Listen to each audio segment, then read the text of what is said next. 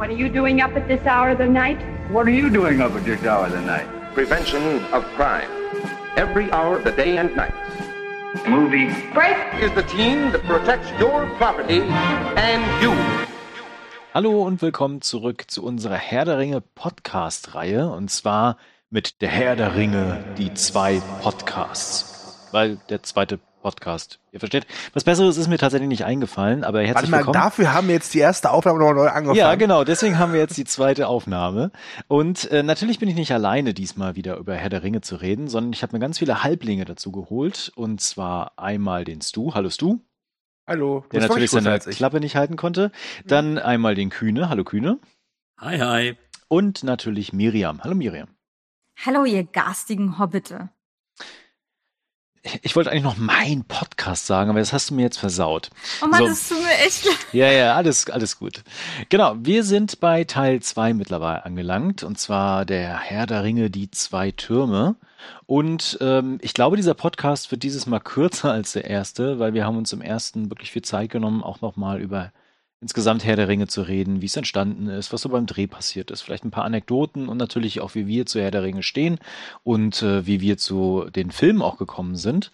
Heute geht es aber dann natürlich um Teil 2, das heißt, wir steigen nachher direkt ein und gehen Szene für Szene durch und schwelgen in Nostalgie und Erinnerungen. Und ich glaube, ziemlich viele epische Momente. Ich freue mich da schon sehr drauf. Kurze Frage, wenn Ja. du sagst, dieser Podcast wird kürzer, wie Ja. sollen wir das schaffen, wenn wir Szene für Szene durchgehen? Ein bisschen Einsatz, bitteschön. Okay, okay. Mm, Vielleicht fangen wir erstmal an mit äh, eurer damaligen Vorfreude auf den zweiten Teil. Also wir hatten ja im ersten schon mal ein bisschen drüber geredet gehabt, also gerade wegen Swinner Kinoauswertung. Ich glaube, vor allen Dingen du, du bist ja auch ein bisschen älter als der Rest. Wie ging's dir denn damals mit dem Kinostart von Teil 2? Also ja, damals, das kann man sich ja geil mal vorstellen. Ne? Das war ja damals so eine Zeit, so, ach, wir hatten ja auch damals nix. Ne? Also deswegen war, äh, nee, Quatsch. Ähm, ich habe ja schon im ersten Podcast gesagt, dass nach dem Ende von Die Gefährten ich mir die Bücher zur Brust genommen habe und sie auch wirklich durchgelesen hatte. Ich, das heißt, ich wusste, wie es weitergeht. Trotz allem, ja, war ich natürlich heiß wie Frittenfett auf den zweiten Teil. So heiß, dass ähm, ich wirklich die Leute, mit denen ich reingegangen bin, das war dieselbe Besetzung wie auch schon beim ersten Teil, also gute Freunde und meine Mutter. Und die haben äh, schon überlegt, so, lass uns in das Kino gehen, das ist gemütlich. Und ich dachte so, seid ihr bescheuert, die kleine Leinwand auf gar keinen Fall. Und habe sie dann wirklich dazu gezwungen, ins größte Kino im Kölner Raum zu gehen. Und da haben wir ihn dann gesehen. Ähm, und das Lustige war, das ist Lustige, aber dann kann ich mich noch erinnern, ähm, wir sind Samstag vormittags gegangen. Und der Film, wir waren, glaube ich, um halb elf da und um elf war die erste Vorstellung. Da habe ich aber gesagt, nein, das ist das zweitgrößte Kino hier. Ich will dem erstgrößten sein. Und wir mussten dann noch 90 Minuten warten, bis er dort lief.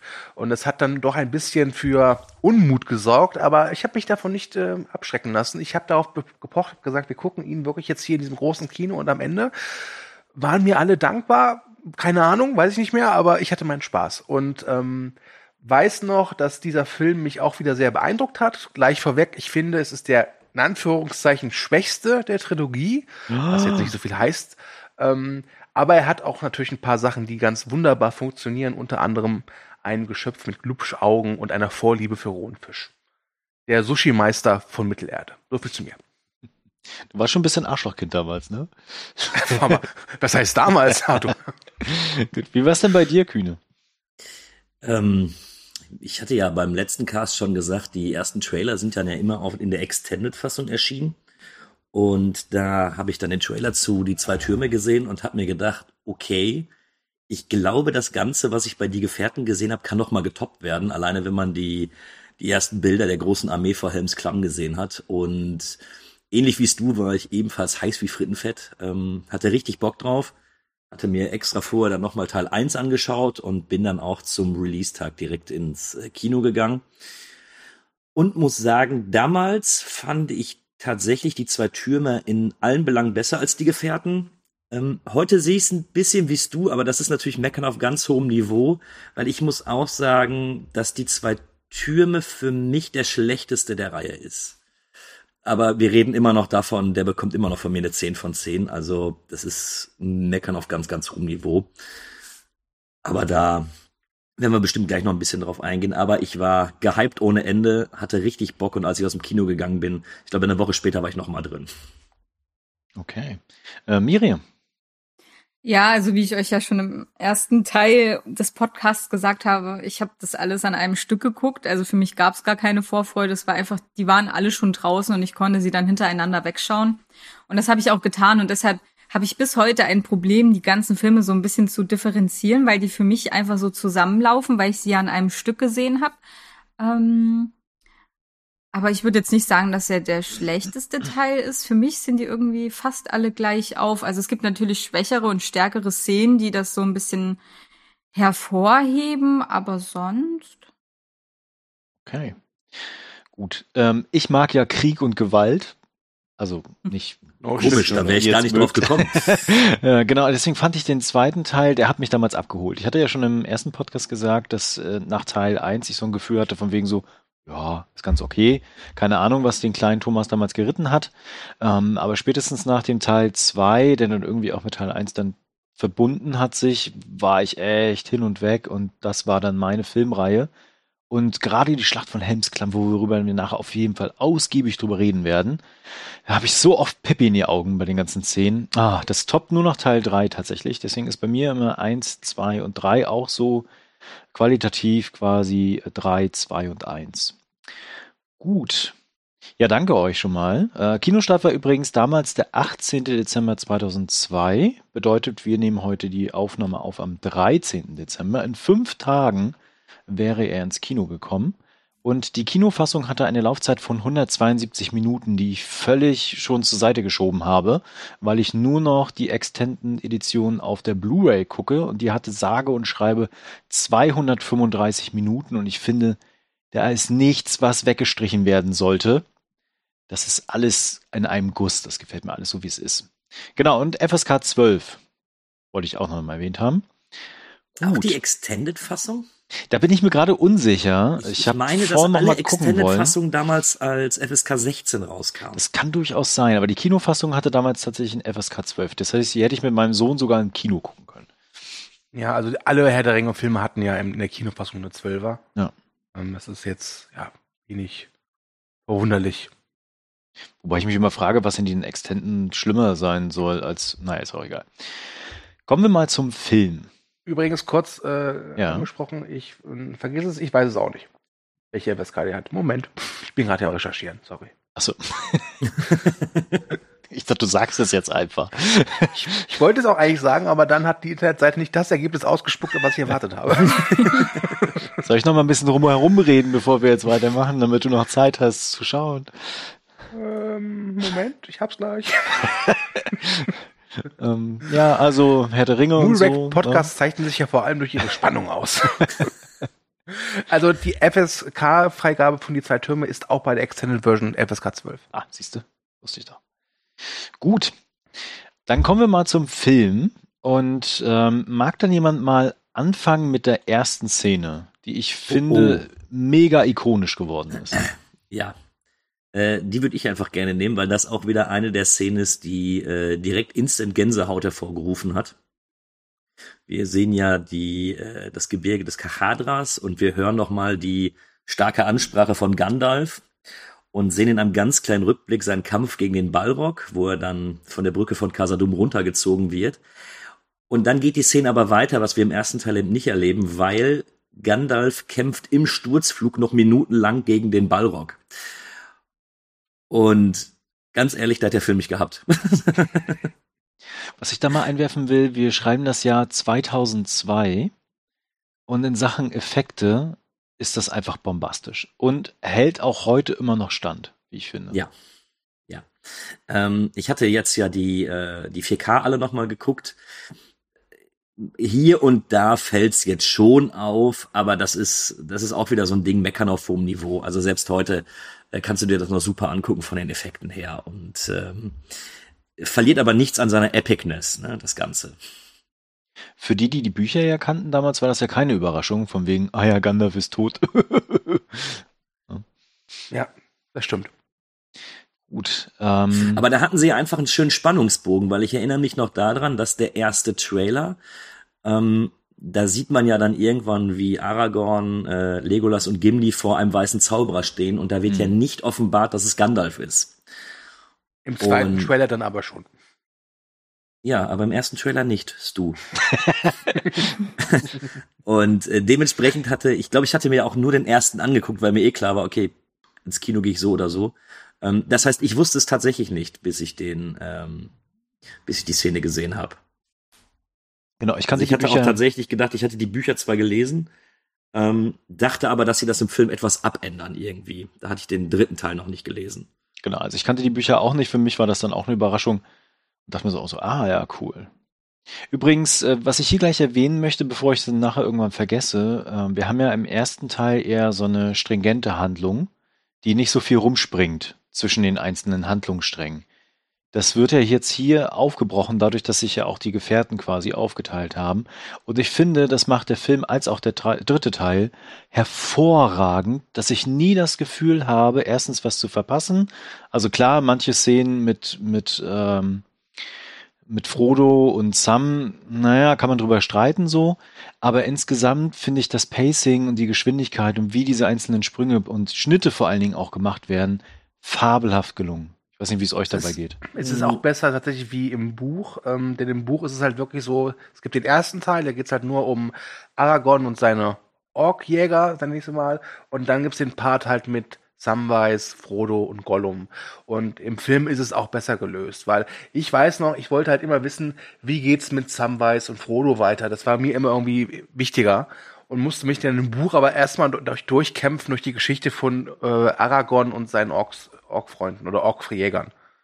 Ich muss sagen, dass mich die Szenen mit Frodo und Sam, auch wenn ich Sam sehr gerne mag, fand ich die irgendwie am zähesten von allen Szenen. Also wenn dann Gollum dazu kommt, dann ist es nochmal was anderes, aber die beiden alleine, weil Frodo ist echt nicht mein Lieblingscharakter, der ist sehr, sehr anstrengend. Ja. Ja, bin ich bei Miriam. Aber ich er muss, hat ja auch eine Bürde zu tragen, das darf man nicht vergessen. Ne? ja, er nervt trotzdem an ganz, ganz, ganz klein. Manchmal ein paar Schläge verdient. So. ähm, aber wo du gerade sagst, dass dir das, dass dir das gut gefallen hat, ich glaube, mein, also ich hatte die ersten 10 oder 15 Minuten im Kino ähm, tatsächlich mein kleines Problem mit die zwei Türme, weil wir, ähm, wir springen ja jetzt nach Edoras und dort wirst du ja mit ganz, ganz vielen neuen Figuren konfrontiert, die ja im Endeffekt keine, ähm, also die werden ja nicht wirklich vernünftig eingeführt. Mhm. Ne? Also wir sehen dann Eomir und ähm, der findet dann den toten, ähm, den toten Sohn des Königs und ich wusste immer noch nicht, wie sieht denn der König überhaupt aus? Wer ist denn das?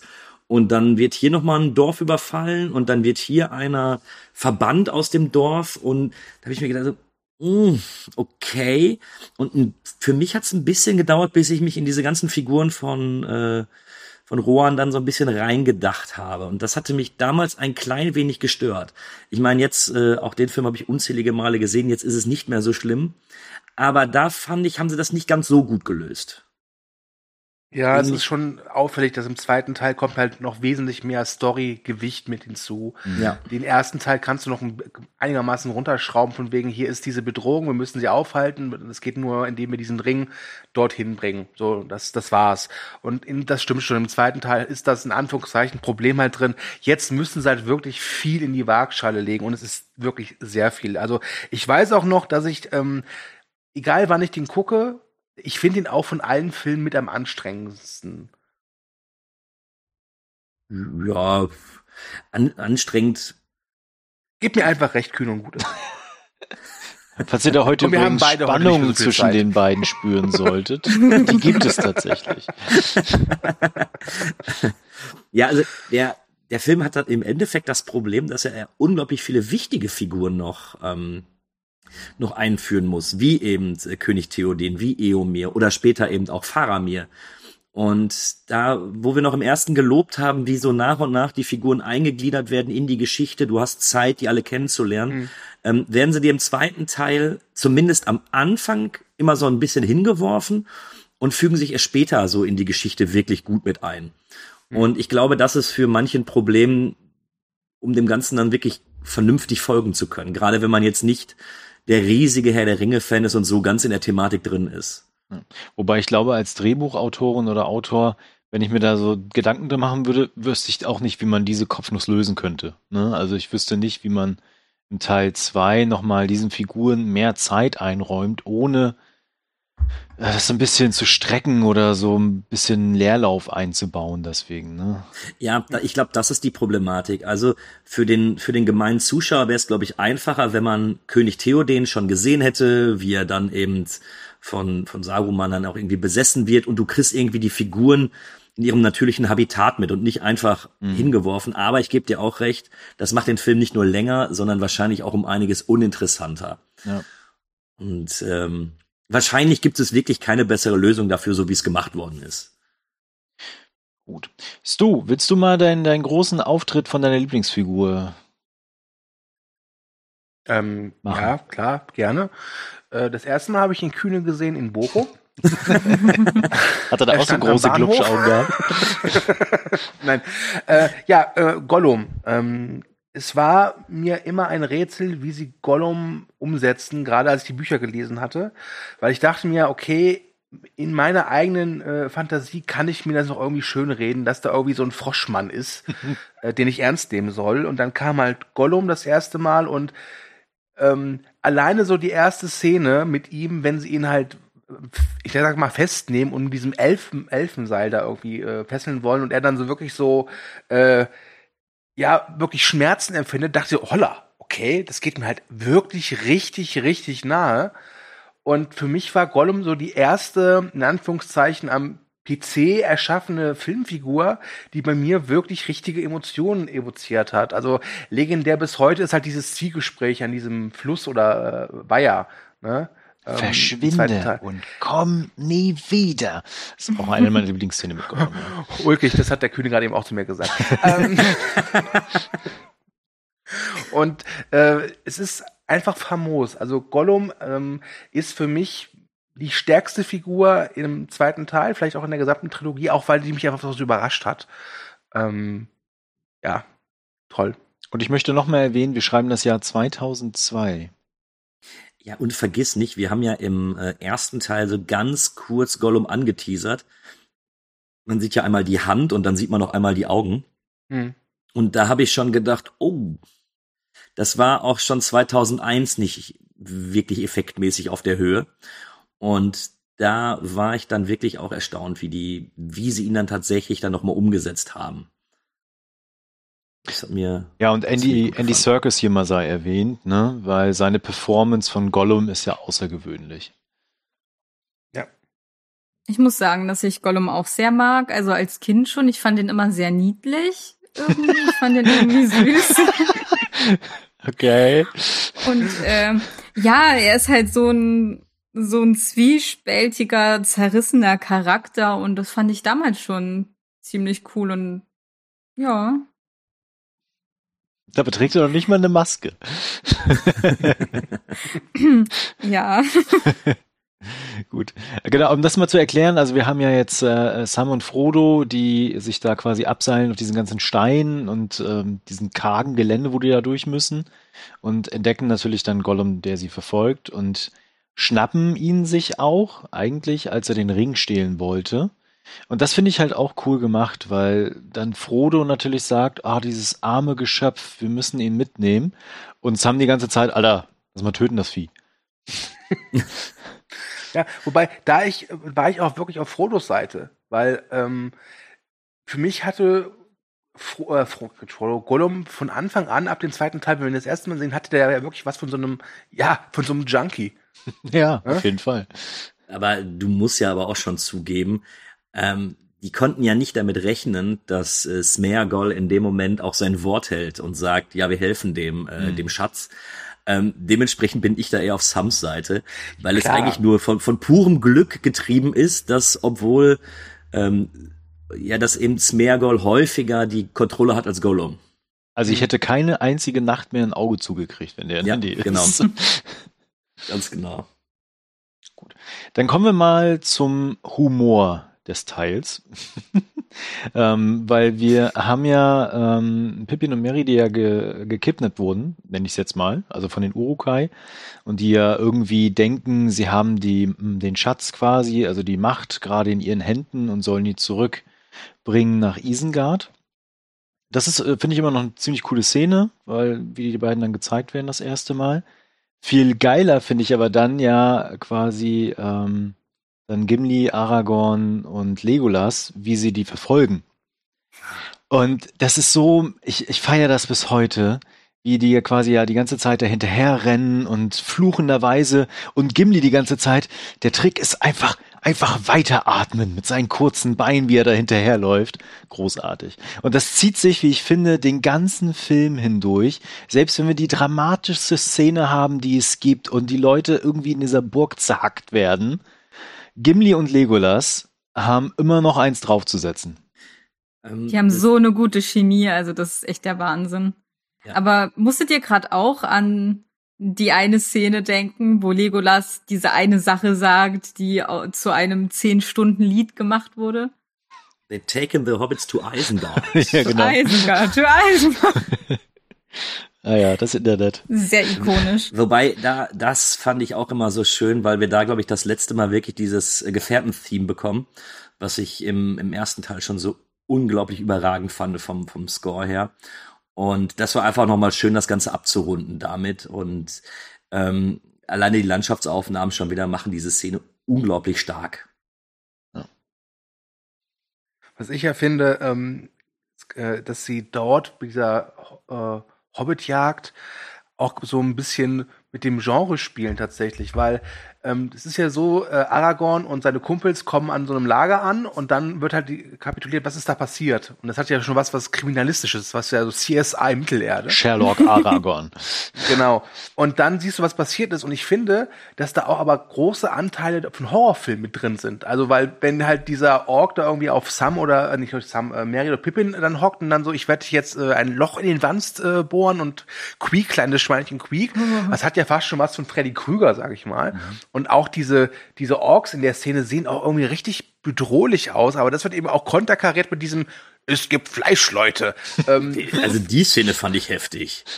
äh, wenn du genau hinsiehst, siehst du auch einfach, dass noch Gedärm von dem einen Ork da rausgerissen wird, als er geköpft worden ist. Mhm. Und ähm, ja, ja bin ich bin ich bei dir. Also da da beginnt so so ein bisschen der Horror. Also es ist ja kein richtiger Horror in dem Nein, Sinne, aber, aber das man ist schon, sieht halt ich finde schon gruselig. Ich man sieht halt schon auch, wo Peter Jackson herkommt. Ja, ja. genau.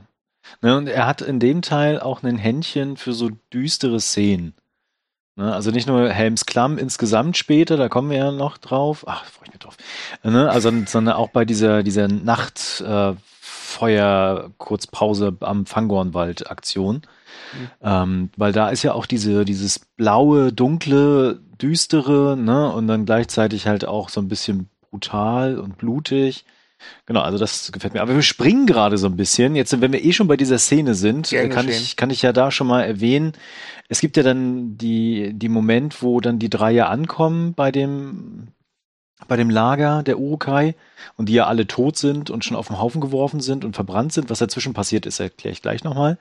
Und dann gibt's ja diesen Moment, wo Aragorn total verzweifelt ist und den Helm, nicht. und den Helm nicht. wegtritt und dann völlig aufschreit und zu Boden geht und er hat sich dabei den Zeh gebrochen, also der Schauspieler. Und sie haben quasi diese Szene im Film gelassen. Großartig.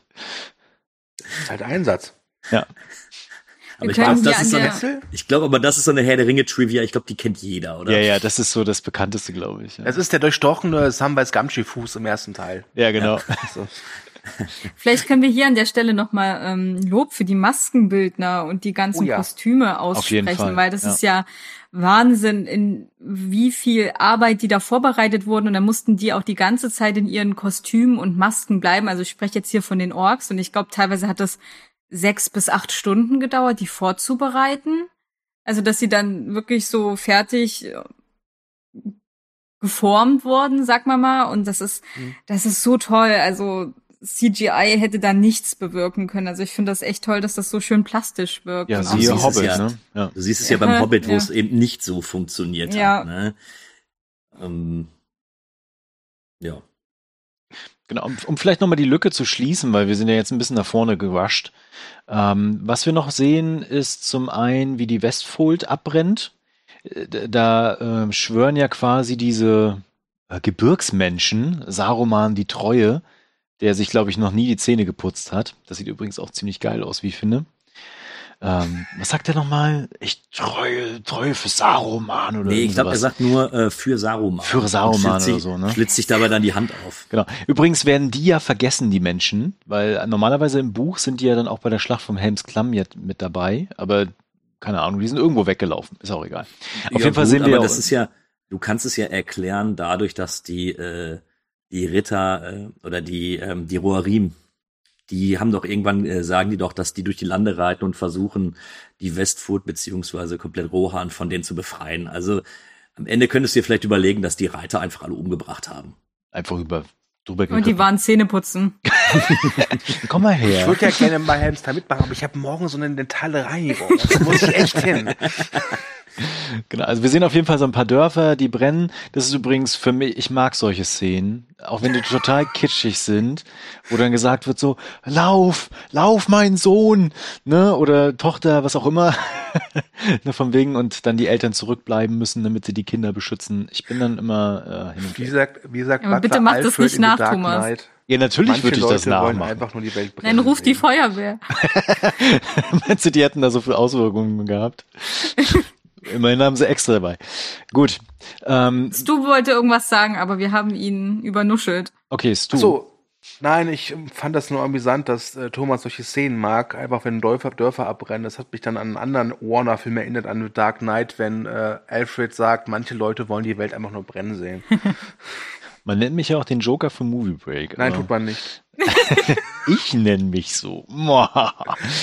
Ähm, was wir noch sehen, ist eine Szene mit dem vermeintlichen Tod des Sohnes des Königs, der aber ja noch lebt. Das ist übrigens tatsächlich, da muss ich die Kühne recht geben, das ist äh, immer so eine schwierige Sequenz, weil du ja tatsächlich nur diese Schlacht siehst, die schon gewesen ist, und wie er da am Boden liegt und dann nochmal aufgelesen wird. Übrigens der einzige Überlebende dieser ganzen Schlacht. Und ähm, ja, das war's dann erstmal. Erst danach erfahren wir ja quasi, dass es ja der Sohn ist und dass er dann noch stirbt und so. Genau. Ich meine, der Typ hat ja auch die 300-Schlacht überlebt. Das darf man nicht vergessen. Der ist schon C, der, der, der Scha- Schauspieler. Ne? Trivia. Gut, ähm, genau, dann äh, haben wir ja noch die Verbannung von, ähm, ach, jetzt komme ich nicht auf seinen Namen. Eowyn. Eowyn, genau. Eomer. Eomer, so rum, genau. Okay, sorry. Ähm, mit äh, das erste Mal, wo wir auch Schlangenzunge sehen, den ich richtig übel finde. Da haben sie auch einen perfekten Schauspieler gefunden, muss ich gestehen. Ja gut, Brad Dourif geht in solchen Rollen eigentlich immer, ne? Ja, das stimmt. Und jetzt sind wir endlich bei der Sequenz angekommen, wo wir vorhin waren, äh, mit äh, dem Nachtcamp und den Tod der Uruguay und der Flucht von Miri und Pepin in den Fangornwald. Und danach der Entdeckung der Reiter von Rohan. Übrigens auch eine coole Szene, wo Aragorn dann die ganzen Reiter zurückruft. Ihr Reiter von Rohan, was gibt es Neues? Finde ich bis heute noch ziemlich cool. Genau, wer mag denn mal weitermachen? Weil ich glaube, ich habe jetzt erstmal genug erzählt. Ja, also sie kommen ja dann im Schlachtplatz an und äh, wie es du das so schön gesagt hast, haben wir dann ja äh, CSI Mittelerde. Ja. Und obwohl die, die Roarim sagten, dass sie jeden Ork getötet haben, egal wie groß, äh, folgt er dann den Spuren. Und wir sehen dann in einer Montage eben, dass äh, Mary und Pippin bei der Schlacht nicht gefallen sind, sondern sich äh, durch viele Gefahren aus retten konnten und dann in den Fangornwald geflüchtet sind, wo noch der ekelhafteste Ork von allen den auch noch folgt und immer noch der Ansicht ist, dass er die Beine von denen fressen möchte. Und ähm, in dem Fangornwald, als sie gegen den Ork kämpfen, machen sie eben Bekanntschaft mit einem Ent, mit Baumbart. Übrigens Der der, beiden- kreativste Name in der ganzen Herr der Ringe-Geschichte.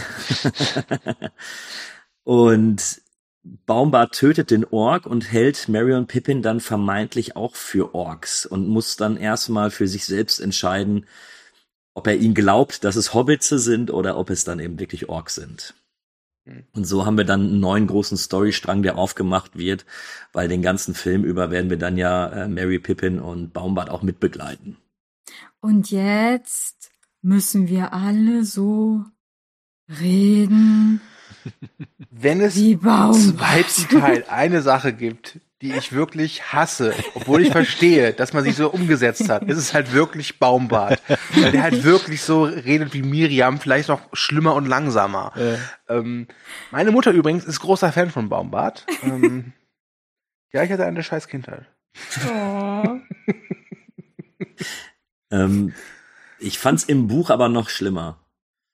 Also im Buch dieses ganze Gesang noch drumherum und dieses boah, Ja. boah, boom, weißt du, auf eine halbe Seite nur boah, ja, gut, Tolkien, jetzt Aber haben da wir's. kannst du wenigstens schneller lesen, weißt du? Aber schneller hören geht nur mit Vorspulen. Jetzt stellt euch mal vor, Groot und Baumbart würden aufeinandertreffen. Oh ja. Ein tolles Gespräch würde entstehen. Wahrscheinlich war Baumbart irgendwie der Deutschlehrer von, von Groot und deswegen ist Groot so einsilbig. Ach, das, das hatte ich ganz vergessen. Diese Szene endet ja mit einem kleinen Cliffhanger, Ja. weil Baumbart ja auch sagt, dass er ähm, die beiden dann zu dem weißen Zauberer bringt. Genau. Und wir wissen ja bis dato immer noch nicht, dass, dass Gandalf noch lebt. Und die werden dann eben vor den Schemen des äh, weißen Zauberers hingelegt und sie schauen schockiert in das Gesicht des Zauberers. Wo ja bis, wir, der Zuschauer weiß ja in dem Moment noch gar nicht, dass es nicht Saruman ist. Mir auch ziemlich gut gefallen eigentlich. Suspense.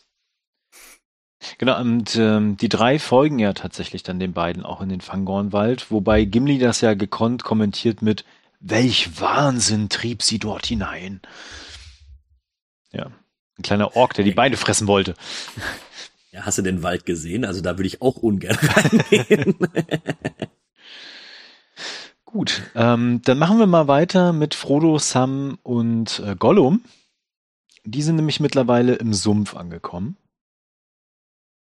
Und ich muss gestehen, ich mag den Sumpf nicht. okay, warum? Ich weiß nicht, das ist irgendwie auch mit den, mit den Köpfen im Wasser. Ich meine, die Erklärung von wegen, hier fand früher eine gewaltige Schlacht statt, fand ich immer okay, aber wo kommt das ganze Wasser her und wie haben die da gekämpft? Ist mir auch egal. Ähm, aber irgendwie mochte ich das ganze Setting nicht. Ich weiß nicht, wie es euch dabei ging. Fand's ziemlich geil, muss ich sagen. Also, Vielleicht mag ich einfach nur äh, so Moore und sowas und Sümpfe nicht. Also alleine diese, diese ikonische Szene, die sich in dem Moor noch ergibt, und zwar nicht in dem Moor selbst, sondern sie hören ja irgendwann den Ruf der Nazgul und verstecken sich ja dann unter diesem einen Baum, der rein zufällig genau neben dem war. Ähm, und wenn du dann das er den ersten Blick auf das Fellbiest, also auf diesen riesigen schwarzen Drachen ähm, werfen kannst, wo der Nazgul dann drauf sitzt, ähm, alleine deswegen finde ich diese ganze Zoom-Sequenz schon super. Okay. ich gebe Kühne ungern recht, aber hat recht. Das ist mir viel zu viel Harmonie zwischen euch beiden Ich mag mittlerweile. auch keine Sümpfe. Ah, siehst du? Sehr gut. Okay. Also ich kann es ja verstehen und die Kulissen sind Nee, ja auch ziemlich. Ja, okay, dann nicht. ja, schau auf jeden Fall nicht in die Gesichter. Ich hab's verstanden. Aber da hast du natürlich auch wieder diesen, äh, diesen fast schon Horroraspekt, ne? Also wenn der in das, in den Sumpf reinfällt, wo er die, wo er die Leiche findet oder Leiche sieht, die die Augen aufschlägt, äh, wenn du da in den Hintergrund guckst, die ganzen Monstren und Skelette und bösen Dämonen, die sich da noch im Wasser befinden, ähm, finde ich schon nicht unbedingt für Kinder geeignet. Das stimmt. Ihr Ziel ist ja jetzt auch mittlerweile, dass sie halt zum schwarzen Tor gehen wollen, weil sie sich gedacht haben, da können wir einfach so durchmarschieren. Finde ich immer noch den geilsten Plan ever. Wo, wobei ich mich da ja gefragt habe, als Gandalf, also wir können ja vielleicht ein bisschen vorspringen, Ja. ähm, die sind ja dann am schwarzen Tor. Gollum führt sie ja dahin und dann stellen die fest, oh nein, das schwarze Tor ist geschlossen. Was war der Plan? Also wie hat Gandalf sich denn überlegt, wie diese beiden nach Mordor reinkommen sollen? Weil sind wir mal ehrlich, dieses, das schwarze Tor, das ist ein fucking Riesentor. Ja, ja, genau. Da, da, da kommst Ganz du nicht einfach, durch. Da klopfst du nicht einfach. an und sagst, Scholle, Doch, lass mich mal rein. einfach. Stellt sich davor, klingelst, sag Hallo, DHL-Paket für Ihren Nachbarn. Und dann Es ist ja unmöglich, da durchzukommen. 1000 Orks rennen nur auf dem Tor rum. Also, was war der Plan von Gandalf? Ich hab's nicht verstanden. Der wusste doch, dass Gollum die findet und dass sie dann Gollums Hilfe in Anspruch Äh, man muss auch mal sagen, dass Gandalf einem gewissen Kraut ja sehr zugetan ist. Vielleicht Genau. war er da ein bisschen. Aber ja, genau, also deswegen habe ich es angesprochen, weil dieser Plan ist einfach, naja, Aber ich weiß damals auch noch, also äh, im im Buch wurde es halt auch beschrieben, aber im Film wurde es mir dann auch so, was so, okay, das schwarze Tor ist also bisschen größer, als ich mir vorgestellt habe. Ist ja wirklich so ein Riesenapparat. Aber kommen wir noch mal auf den Wald zu sprechen. Weil Ja. jetzt gibt's nämlich die ganz, ganz große Enthüllung. Bevor wir aber noch mal dahin kommen, gibt's noch mal eine lustige Szene mit Gimlis Axt und dem Lebenden im Wald, die nur noch gekrönt wird später durch die Geister und die Höhle mit den Skeletten, finde ich. Ähm, wo er so ein bisschen Schiss bekommt, dass er ja dadurch einen lebenden Wald marschiert gerade. Ja, das finde ich auch ganz äh, spannend, wie auch so ein bisschen die, ja, nenne ich es jetzt Kultur von Gimli. Also er ist ja auch sehr abergläubisch und so, wie, wie das, also wie das auch so greift in seinen Charakter und Mhm. wie er sich verhält und so. Das finde ich auch ganz äh, spannend gelöst, während die anderen sich denken, ja, okay, ist halt ein bisschen gruselig, aber kennt man halt, ist er, ist er total am Zittern und das finde ich eigentlich schon sehr charakteristisch und witzig. Genau, und dann stoßen sie tatsächlich auf den weißen Zauberer, wo man ja selbst noch mal ein bisschen getrickt wird, zumindest in der deutschen Version. Ich weiß nicht, wie es im Original ist. Ich habe mir nie den O-Ton angehört, weil die ersten Sätze, die der weiße Zauberer ja spricht, sind ja eigentlich mit der Stimme Sarumans. Ich glaube, es ist auch im Originalton so. Und ich frage mich auch wirklich, warum? Was hat sich Gandalf dabei gedacht? So, ey, was voll krass, das war auf die verarsche ich jetzt, ne? Naja, voll geprankt. Er raucht Ne, halt wahrscheinlich- ein gewisses Kraut, ne? Genau, genau. Ja, nee, nee, nee, das ist doch- nee, Gandalf weiß doch gar nicht mehr, dass er Gandalf ist. Er hat zu Deswegen viel klingt er, geraucht. klingt er, und deswegen klingt er am Anfang wie Christopher Lee und nur drei Sekunden später wie Gandalf. Das macht auch keinen Sinn. Also ich habe sogar so verstanden, dass es nur eine Reinkarnation von Gandalf selbst ist und äh, er aber eigentlich als neues Wesen geboren worden ist. Dafür ist er aber ganz schnell wieder so nervig wie der alte Gandalf. Ja, gut, das, das stimmt. Aber in dem Wald selber ist er ja komplett äh, desorientiert und kann sich ja selbst an seinen Namen nicht mehr erinnern. Gandalf der Graue. das hätte man auch ausnutzen können, oder? Aber es sind, sind auch coole Dialogzeilen, ne? Gandalf der Graue, so hat man mich einst genannt. Ich Wo- bin Gandalf der Weiße. Wobei das ja eh alles ein bisschen kryptisch ist, äh, Ja, ja. Wie er nach dem Kampf, also er sagt ja selber, dass dann ein Tag für ihn wie äh, ein Menschenleben verlaufen ist und und und. Und das ist ja schon alles ein bisschen kryptisch, wie er jetzt überhaupt von Gandalf dem Grauen zu Gandalf dem Weißen geworden ist. Aber Soll ich Das es euch aber- verraten? Ja, jetzt sind wir gespannt. ja, Jawohl. Äh, Also frisch gewaschen. Die grauen ach so, per Woll. Ich habe es gar nicht akustisch richtig verstanden. Jawohl, ja. sie- Oh, oh komm. Okay. Okay, pass auf, ich werde mich garantiert bei sämtlichen Herr der Ringe-Fans richtig unbeliebt machen, aber es ist mir vollkommen egal. Er ist halt wieder zurück, gut ist. ja, Ja. ich glaube, das ist einfach einer der kleinen Punkte in den Film, die musst du einfach hinnehmen und sagen, Ja, genau. ja gut, ist jetzt so. Außerdem ist es eine ziemlich coole Szene, weil sie ihn ja auch angreifen wollen und alle drei haben null Chance, überhaupt auch nur ansatzweise ihn irgendwie verletzen zu können. Ja, Gott sei Dank. Ich meine, und wenn sie ihn verletzt hätten, wäre er ja selbst schuld, ne? Also, Das stimmt, ja. Gandalf. Genau, ansonsten. geht, ja. Geht nicht auch dabei noch eine Axt von Gimli kaputt, wo Ja. ich mich die ganze Zeit gefragt habe? Dem geht eine kaputt im ersten Teil, wenn er auf den Ring drauf prügelt. Jetzt geht mir noch, wie viel hatten der mit? Also, Naja, ein Zwerg hat immer bestimmt mindestens fünf Äxte am Start. also okay. Dann hat er eine sehr tiefe Tasche. Er ist wie so ein Rollenspiel. Ah, okay. Genau, also Mary und Pippin sind auf jeden Fall weiter in den Wald hinein und äh, Baumbart hat ja jetzt gesagt, dass er äh, auf dem Weg zu diesem, wie wird das nochmal beschrieben, wo sich alle treffen? Das Entisch. Enting? Enting? Enting? Endtisch, glaube ich. Nee, Enting, glaube ich. Ach, okay. Ich glaube, ich hätte den Film doch nochmal vorher gucken sollen.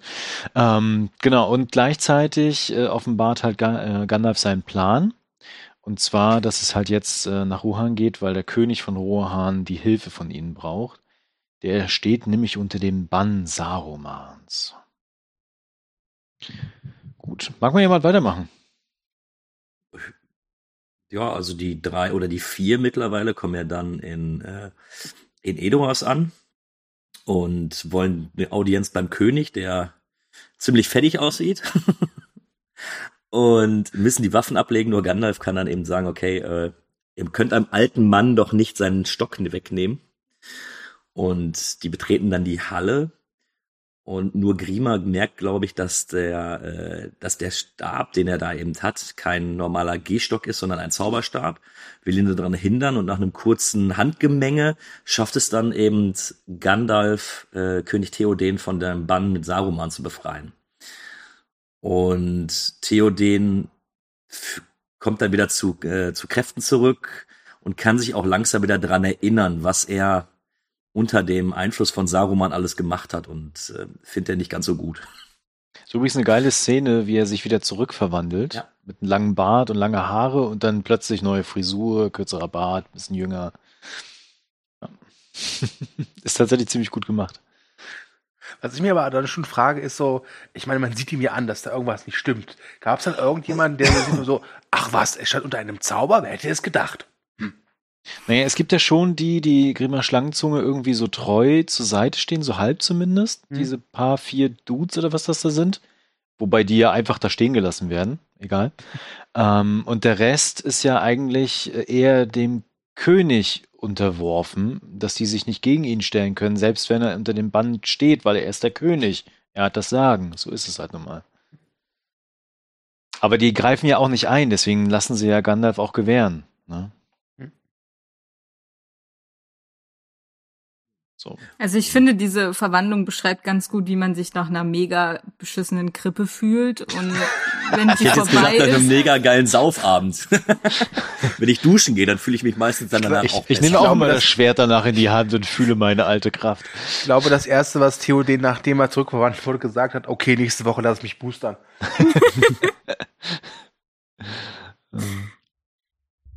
Ähm, wen wir jetzt bisher überhaupt nicht erwähnt haben, und das sollten wir, glaube ich, mal tun, ist ähm, die, was ist denn eigentlich? Enkelin, Nichte? Nichte. Nichte, ne? Mhm. Äh, ich komme nur gerade auf ihren Eowyn. Namen. Eowyn. Genau. Weil die wird auch ziemlich cool eingeführt, wie ich finde. Generell finde ich ihre Rolle ziemlich stark. Also äh, wir haben ja noch im, beim ersten Cast überlegt, wie Frauenfiguren in Herr der Ringe dargestellt werden. Es gibt ja auch dieses Gerücht, dass nie im nie in der ganzen Filmreihe zwei Frauen miteinander sprechen. Aber ich finde die Rolle von Eowyn ziemlich gut. Also, also ja. Ich finde, die Frauen, die es gibt in Herr der Ringe, die sind schon sehr, sehr stark und vor allem auch entscheidend für die Geschichte. Also sowohl Eowyn mhm. als auch Arwen, die sind beide unglaublich taffe Frauen menschlich dargestellt. Also Arwen auch hier mit ihrer Liebe zu Aragorn und alles und dieser Schwäche, die sie ja dadurch hat, aber menschlich und stark und das finde ich schon ziemlich gut. Also vor allem für die damalige Zeit. Es waren halt nicht nur die, die für die Männer kochen. Ich war ja auch immer dafür, dass äh, Eowyn mit Aragorn zusammenkommt. Die waren schon süß irgendwie, aber. Er ist ein bisschen alt für sie, ne?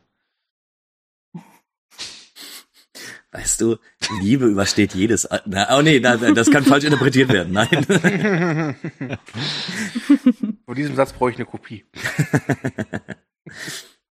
Genau, aber bevor es jetzt tatsächlich in politische, wichtige, äh, strategische Entscheidungen geht und irgendwie der Krieg ansteht, finde, wie ich komme, also wie ich finde, nochmal eine richtig emotionale Szene auch, weil der Sohn von ihm wurde jetzt tagelang da rumliegen gelassen und ist letztendlich dann doch verstorben. Und ich finde bis heute diese ganze Sequenz mit dem, mit der Trauer und mit der Beerdigung ziemlich stark gemacht, um auch nochmal so Rohan darzustellen. Am verwundbarsten gerade in dieser jetzigen Situation. Ne? Mhm. Eowyn singt da doch auch. Genau, oder? ja. Mhm.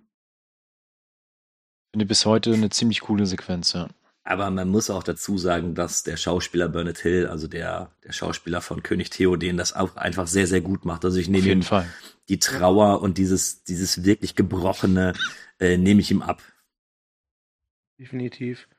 Da wollte ich vergessen, dass der vorher den Captain in Titanic gespielt hat und äh, also da hat er sein Königreich doch ein bisschen besser unter Kontrolle. das, das stimmt. Und er ist auch untergegangen. Ja, das stimmt allerdings. Ja. Was ich mich ja immer, oder es war mal der erste Sichtung, mich immer mal gewundert hat, so dieses Königreich wurde immer so als groß und mächtig beschrieben und dann kommen die da an und es sieht halt, es sieht halt schon gut gemacht aus, aber auch ein bisschen wie so ein Dorf irgendwie. Also da finde ich, äh, also hat Gondor mich mehr überzeugt. Ja gut, wir sehen aber auch nicht so viel von Rohan. Ne? Also wir sehen ja im Endeffekt nur Edoras und wir sehen ähm, Hans Klamm. Und eben diese Bauerndörfer dort. Aber so einen richtigen Einblick kriegst du ja in dieses, in dieses Land gar nicht, finde ich. Ich glaube auch, dass es einfach diese Weite sehr, sehr groß ist und vielleicht auch einfach Ja. mit vielen Städten und Dörfern so durchzogen ist. Ne? Aber ich gebe dir recht, so als, als Königspalast, äh, ja, Ein bisschen wenig, ne? ne? ist halt so ein Holzpalast. Ja. Aber dafür sieht es ganz müssen auch- gemütlich da drin aus, ja. Aber wir müssen auch darüber nachdenken, dass wir ja hier das ganze Königreich auch zu einem ziemlich schlechten Zeitpunkt erwischen. Das also es stimmt, ist ja, ja. nicht in dem tadellosen Zustand, beziehungsweise in Blüte seiner, wie nennt man das? Blüte? Ja. Wie nennt man das? Wie sagt man das? Ich, weiß äh, nicht, worauf du hinaus Ich willst. auch nicht, ja. Also es ist nicht in der Blütezeit auf jeden Fall. Ja, genau, das war das, was ich gesagt In der Blüte seines Lebens. Äh, ja, so ungefähr. Okay. Genau, äh, auf jeden Fall steht dann die königliche, königliche Entscheidung an, so heißt auch die äh, Szene selbst, wo quasi ansteht, was jetzt gemacht werden soll, wie quasi man ähm, dem Feind entgegentritt und die Schlacht führt. Das ist im Buch tatsächlich eigentlich anders, weil da rät Gandalf sofort, dass sie nach Helms Klamm ziehen, weil das die beste Verteidigung bietet. Und hier hat Gandalf irgendwie, keine Ahnung, eingesoffen und hat so die Idee, entweder da zu bleiben oder den Feind auf offenem Feld zu stellen. Und ich habe mir die ganze Zeit gedacht, ich bin ja so ein bisschen strategisch bewandert. Hast du Lack gesoffen, Alter? weißt du, die beste Verteidigungschance ist doch, wenn so eine Riesenarmee sowieso auf einen zumarschiert, die beste Mauer, die es gibt. Ja. Ja, aber vergiss, na, das ist nicht ganz richtig. Die wissen ja noch nicht, dass die äh, Zehntausende Orks von Isengard losgeschickt werden. Gandalf möchte, dass die in den Krieg ziehen und zwar mit Gondor zusammen kämpfen. Ja, hätte super funktioniert, dann wären sie alle tot gewesen. Nun. Äh, Aber das, das war ja erstmal der Plan. Es wusste ja noch niemand von der, äh, von dieser Übermacht, die eben noch aus äh, Isengard auf, äh, auf Rohan zu, zuläuft. So als weißer Zauberer ist er ziemlich schlecht informiert, muss ich gestehen. Ja. Stimmt. Aber ich fand diesen Streit ganz cool, ne? Von wegen, ähm, auch die, die Verzweiflung, die nachher dann zu sehen ist, ne, von, von, von dem König quasi. Was, was soll ich denn tun, als Theoden, wie er dann auch zu Aragorn sagt, was, was soll ich denn tun, ne? Wie kann ich denn mein Volk beschützen, anders als in Helmsklamm? Finde ich ziemlich geil gemacht. ja, generell, du, du machst eben einen komplett neuen Konflikt auf, ne? Wo du, äh, wir wissen ja selber noch gar nicht, wie Helms Klamm aussieht. Also wir hören ja nur, das ist eine Festung, aber äh, wir als Zuschauer wissen ja selber nicht, was jetzt ab, was jetzt tatsächlich besser ist oder schlechter. Hm, Puh. Helmsklamm klingt auf jeden Fall gut. Genau, Grima Schlangenzunge wird ja nicht getötet, obwohl es der König ja eigentlich vorhat, ähm, sondern Aragorn bewahrt ihn davor und er flieht dann. Und äh, dann entdeckt ja das erste Mal der weiße Zauberer, dass ja der Erbe Dunedain, ne? So heißt es? Ja. Mhm. Ähm, zurückgekehrt ist durch den Ring auch. Wobei ich ja tatsächlich, ich habe zum Anfang gesagt, dass alle Szenen total wichtig sind. Bei der Szene dachte ich mir aber so, ja, okay. Ja gut, sie endet eben auch nur darin, dass äh, endlich die Armee von Isengard gezeigt wird. Nee, die kommt später. Die kommt später erst. Nee, Doch, doch. Du meinst jetzt quasi dann später tatsächlich, wenn klar ist, die sind in Helms Klamm und wie kann man Mauern zerstören und Dann- nee, nee. Und zwar sind, sind die doch in dem Thronsaal von Saruman und darauf sagt Saruman, okay, der König ist mir egal, ähm, ich werde Rohan ausrotten, worauf Grima sagt, nein, wenn die in der Klamm sind, das passiert nicht, noch nie wurde der Klammwall durchbrochen, man bräuchte Tausende. nee, das und kommt dann später. sagt Saruman, Eine halbe Stunde später. nee, ich glaube nicht. Aber ich, Mir ist es egal. ich traue dir da, Thomas, aber ich, ich meine, das war die Szene. Guck dir dann noch hast mal du- das Skript an mit den Bildern und geh mal zu 33 von 36. Und alle beste und zu, Podcast-Unterhaltung. genau, entschuldigt. Das können wir ja rausschneiden. Äh, nee, lass doch drin, ist doch witzig. Äh, 34, da kommen doch schon die Wölfe von Isengard. Nein, Isengard Unleashed. Und Miriam, was hast du dazu gemacht? Ist auch egal. Auf jeden Ja, Fall okay, haben wir vielleicht hast jetzt, du recht. Ja, vielleicht hast du recht. Ja, ich weißt hab du? auf jeden Ein Fall starker recht. Mann muss auch mal einen Fehler eingestehen. Dann ist die Szene vielleicht doch unnötig. So, weiter geht's. So, gut. Was wir jetzt auf jeden Fall haben, ist der Wechsel der Settings, ne? Also, weil die dann Edoras dann tatsächlich verlassen und nach Helms Klamm marschieren und alle irgendwie das Mindeste mitnehmen und Frauen und Kinder unterwegs sind und sie werden langsam sein. Und irgendwie sind es gefühlt auch gar nicht so viele, die aus Edoras fliehen. Hm? Keine Ahnung, wo der Rest hingegangen ist. Genau, aber da sind sie natürlich am verwundbarsten, woraufhin ja später dann tatsächlich die Schlacht mit den Wölfen von Isengard geschieht. Vorher springen wir aber zurück zu Frodo und Sam. Die Und gibt's ja auch noch. genau, und zu dieser berühmten Szene, die, glaube ich, Stu gerne nochmal beschreiben würde. Ja, ähm, Gollum ähm, hat so ein bisschen ist im Zwiespalt, denn er will natürlich den Ring wieder haben, aber er muss auch eingestehen, dass vor allem dieser Herr Frodo eigentlich sehr nett und freundlich zu ihm ist und ihn auch wirklich gut behandelt, also besser behandelt, wie er zuvor ähm, von Orks behandelt wurde oder auch, wir lernen ja dann im dritten Teil auch ein bisschen mehr über seine Vergangenheit kennen und hadert damit sich, denn er ist halt echt nett, dieser Herr Frodo, aber er will auch den Ring haben und es kommt halt eben dann zu einem Zielgespräch zwischen der guten und der bösen Seite, die, ähm, also die gute Seite ist in, ist in der hintersten Ecke, das ist dann Smeargol, nee, Quatsch, Gollum und die Nee, gute nee, die Seite. gute Seite ist Smeargol. Ah ja, sorry. Smeargol und die böse Seite ist Gollum. Und ähm, es kommt dann wirklich zu einer Art, ich sag mal, Diskussion, wo man aber auch sehr schön merkt, dass ähm, ja, Gollum schon äh, die Pantoffeln anhat. Aber es gelingt wirklich dann auch äh, Gollum ihn, also dem, dem Smeargol, ach, Moment. Es gelingt Smeargol am Ende der Diskussion zu äh, gewinnen, sage ich mal. Was schon so ein leichter äh, Erfolgsmoment ist und äh, auch so bei mir zumindest äh, damals im Kino auch so leichte Glücksgefühle auslöste. Ähm, deswegen ist das Ende von die zwei Türme ja umso schmerzhafter, weil da es ja dann wieder so ist, dass Gollum gewinnt. Und ich weiß noch, als ich die Szene angefangen hat, damals im Kino, am Anfang, so in den ersten 30 Sekunden, dachte ich so, also bitte, lächerlich. es ist ja, soll das ein schlechter Scherz sein. Aber nach einer gewissen Zeit dachte ich mir so, boah, ist das gut. Ja, auch, weil du ja auch direkt, du, du kannst es ja auch am Gesicht erkennen, wer gerade spricht. Und das finde ich, also Genau, das fand ja. ich so stark. Dass die es hingekriegt haben mit den damaligen, oder mit der damaligen Tricktechnik, ähm, Smeargol wirklich als verängstigt und ja, so halb Lappen darzustellen. Ähm, Gollum aber eben nur wegen seinem Blick oder seinem Ausdruck im Gesicht eben direkt der, der Böse und Dominante dabei ist. Und ähm, dieser ständige Wechsel dazwischendurch, das war ein kluger Kniff, wie ich finde. Ich finde ihn im, im dritten Teil finde ich es noch ein bisschen stärker. Hm. Ähm, da gibt's ja auch noch eins dieser Zwiegespräche. Aber das haben die schon unglaublich gut gelöst. Diese Inszenierung an der Sequenz, also in der Szene, ist ja wirklich auch auf den Punkt. Ne? Und äh, du hast ja wirklich das Gefühl, du bist richtig dann tatsächlich dabei und hast diese zwei Charaktere.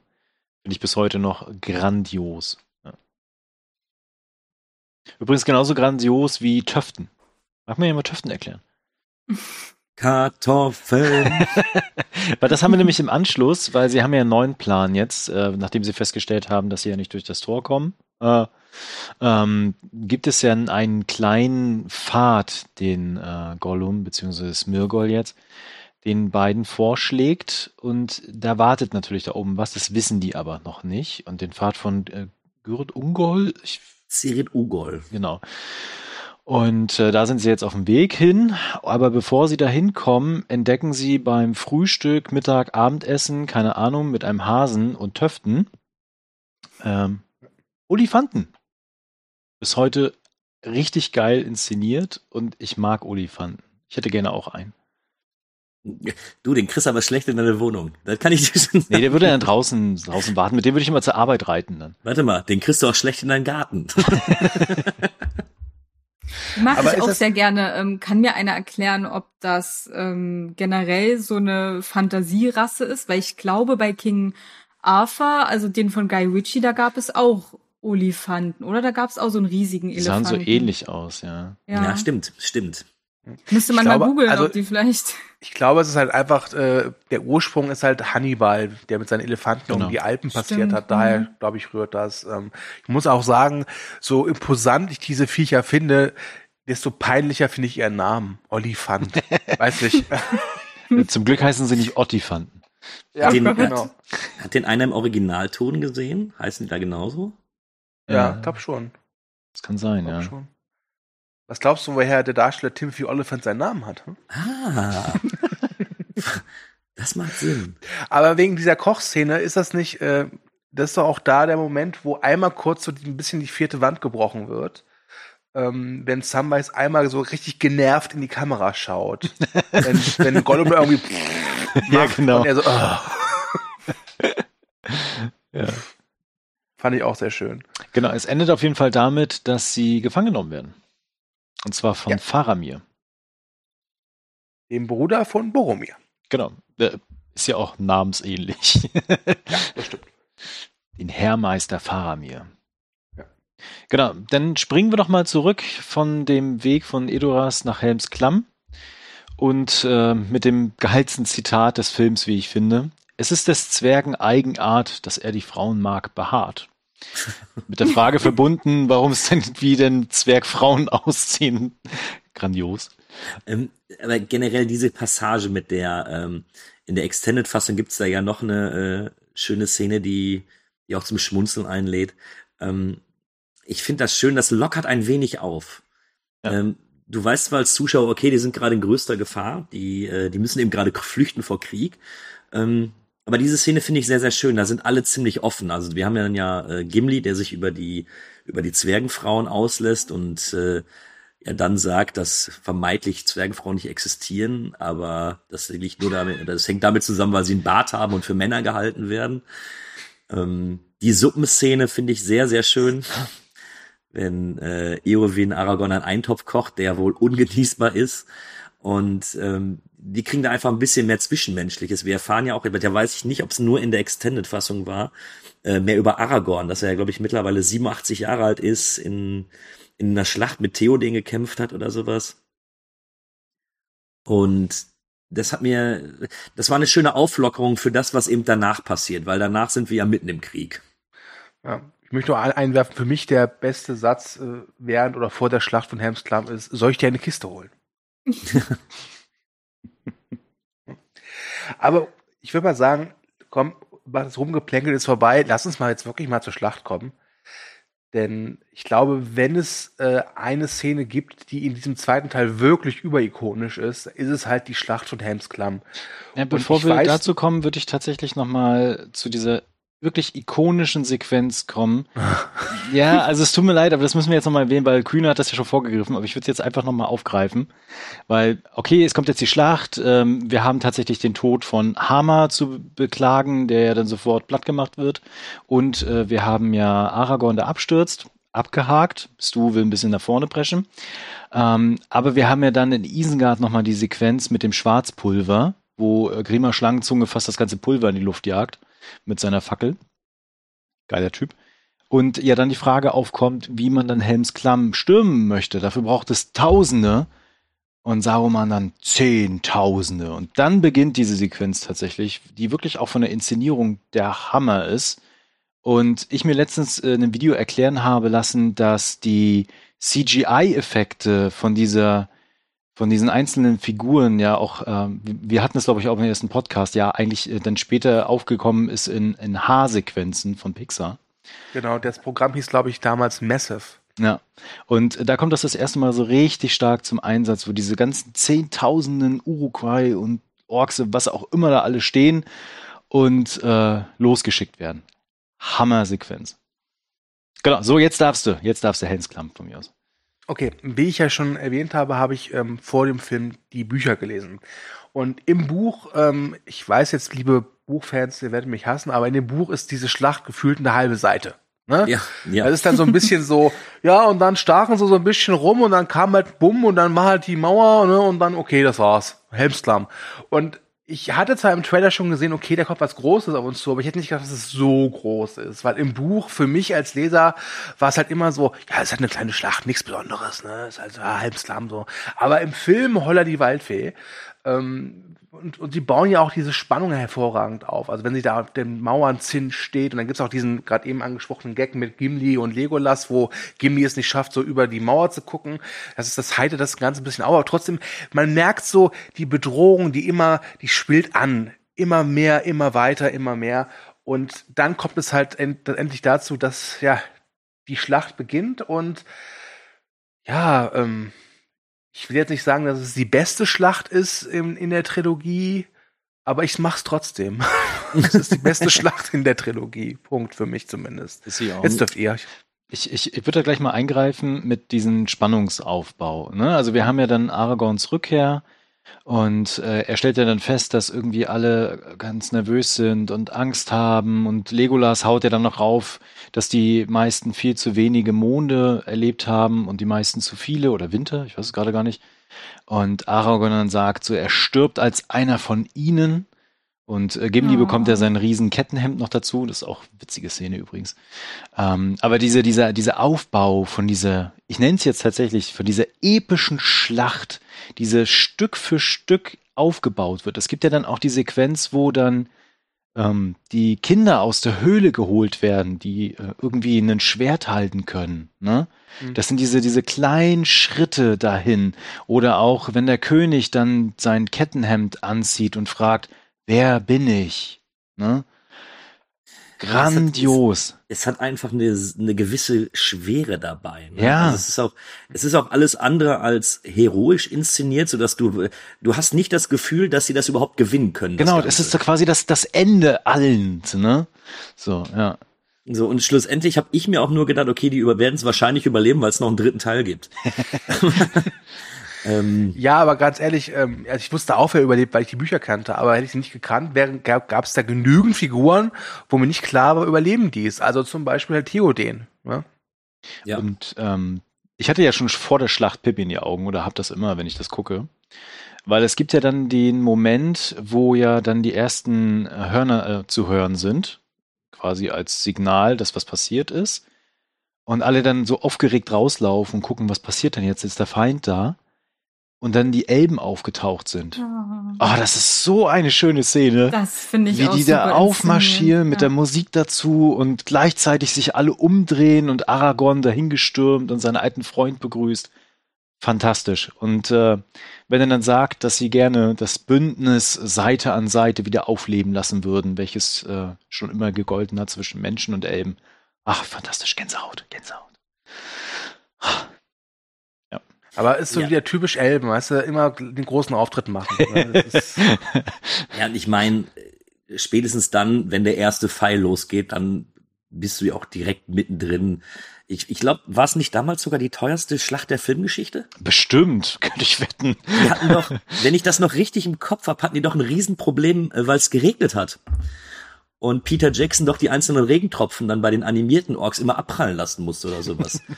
also ich habe mal gehört, das muss denen die Nerven gekostet haben und er sagte, wenn er wenn er sich das nochmal aussuchen dürfte, wird er nie wieder so eine Schlacht im Regen inszenieren. Aber gerade dieser Regen und dieses Finstere dazu und diese Nacht, ne, das ist so fantastisch einfach. Es passt perfekt. Und du hast ja dann auch die Uruguay, wie sie so langsam dann aufmarschieren und du hast dann immer den Blick in diese Höhlen, wo du dann nur die Trommeln hörst und diese kleinen Kinderaugen, wie sie gucken und oh, was passiert denn jetzt? Und natürlich auch wieder den Humor. Weil der erste Pfeil, der abgeschossen wird, ist ja eigentlich aus Versehen. und trifft natürlich direkt einen Uruguay ins Auge.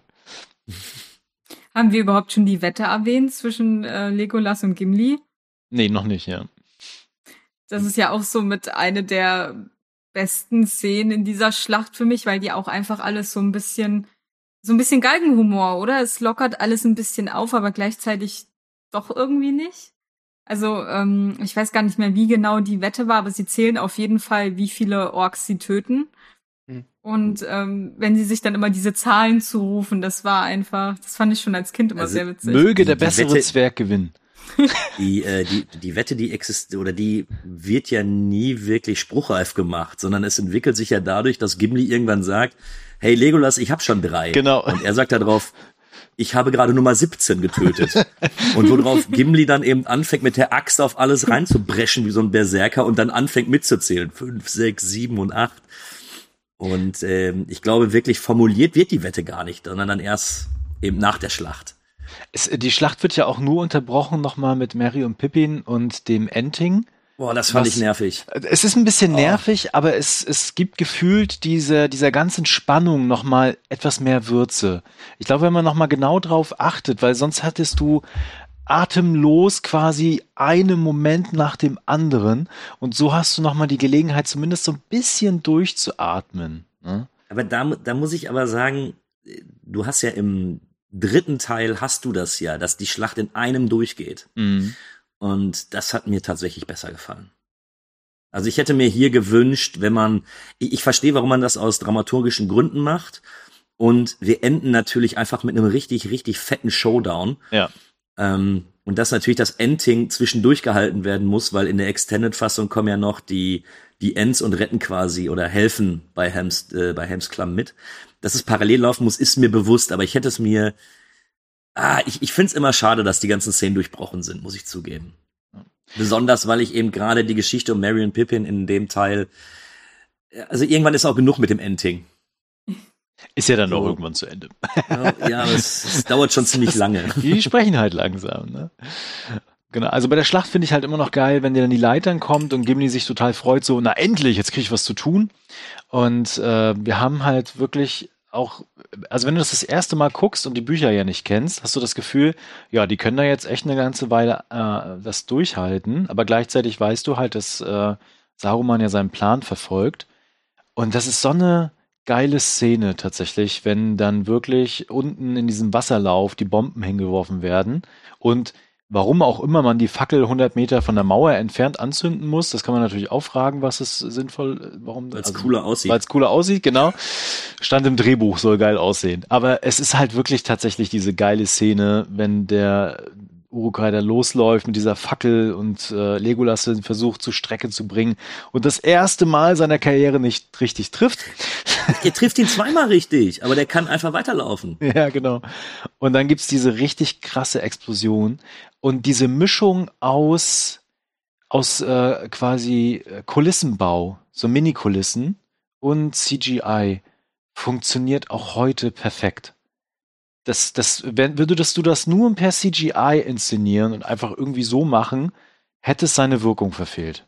Das ist top, finde ich. Ja, nochmal, da kannst du wieder das Gegenbeispiel, äh, den kleinen Hobbit nehmen. Ja. Hat keine der einzelnen Szenen alleine so viel Kraft, wie, wie alleine nur das Äußere von Helms Klamm auf, auf den Zuschauer wirkt.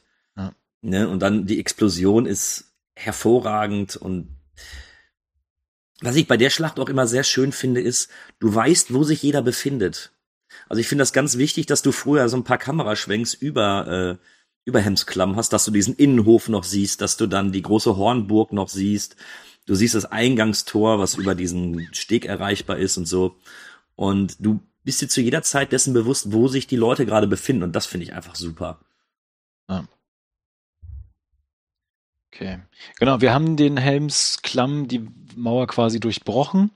Da gibt's auch noch mal ein paar schöne schöne Szenen, wenn dann Gimli sich in dieser Furt da quasi befindet und gegen alles und jeden kämpfen will. Und dann kurzerhand aber dann zu Boden geht und dann die Pfeile kommen. Und dann beginnt ja auch wirklich das dramatisch zu werden. Aber, aber stopp, eine Ja. Sache nur kurz. Wie fandet ihr den surfenden Legolas? Den finde ich bis heute komplett deplatziert. Echt? Boah, ich Es finde den ganz schlimm. Es ist okay. Immerhin endet sein Schild ja in dem Kopf von einem Urukai. Aber Legolas macht doch die ganze, aber Legolas macht doch die ganze Filmreihe über, über solche Stunts. Also er macht sie ja, also Orlando Bloom macht sie ja nicht selber. Ich glaube, da gibt es dann im dritten Teil mit den Olifanten gibt's ja dann noch eine Szene, wo er dann hinter den Kulissen auch meinte, daran kann ich mich nicht erinnern, das habe ich niemals gemacht. Ich fand's jetzt nicht so schlimm. Es hat irgendwie zu dieser, zu diesem Auflockernden von Gimli und Legolas irgendwie gepasst. Genau. Und das war kein Super Mario Legolas wie in Hobbit. Ja, Ja, okay. das war, ähm, ja, das, das, Äh, Wie ihr hört, liebe Zuschauerinnen und Zuschauer, wir finden den Hobbit total super, die Hobbit-Reihe. Ähm, nee, also ich fand's auch okay. So, ähm, Ja. Aber es, es gibt ja auch dieses Meme zu diesem, diesem, ich nenne es mal Surfboard-Szene, weißt du, wo dann auch so in diesem Drehbuch dann irgendwie angesteht. Und dann nimmt sich Legolas, oder im Roman, und dann nahm sich Legolas ein Schild und slidete wie ein cooler Surfer auf der Treppe herunter. ähm, das sind schon immer so Szenen, die wurden halt im Herr der Ringe noch gut eingesetzt. Ja, Mhm, genau. so vereinzelt.